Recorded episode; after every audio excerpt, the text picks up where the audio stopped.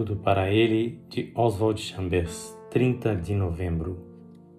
Pela graça sou o que sou.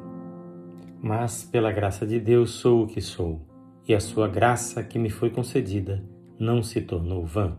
1 Coríntios 15, 10. A maneira como costumamos falar sobre nossas incapacidades é um insulto ao nosso Criador.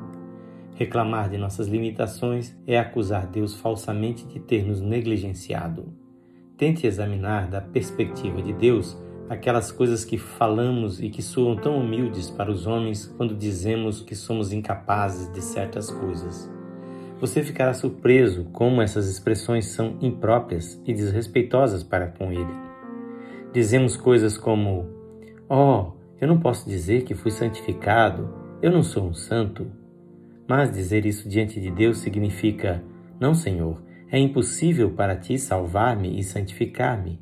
Faltam-me oportunidades e tenho tantas imperfeições em minha mente e em meu corpo.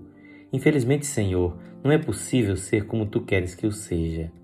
Isso pode soar maravilhosamente humilde diante dos homens, mas diante de Deus é uma atitude de desafio e incredulidade. Por outro lado, as coisas que parecem humildes diante de Deus podem soar exatamente o oposto para as pessoas. Dizer Graças a Deus, sei que estou salvo e santificado, é aos olhos de Deus a mais pura expressão de humildade.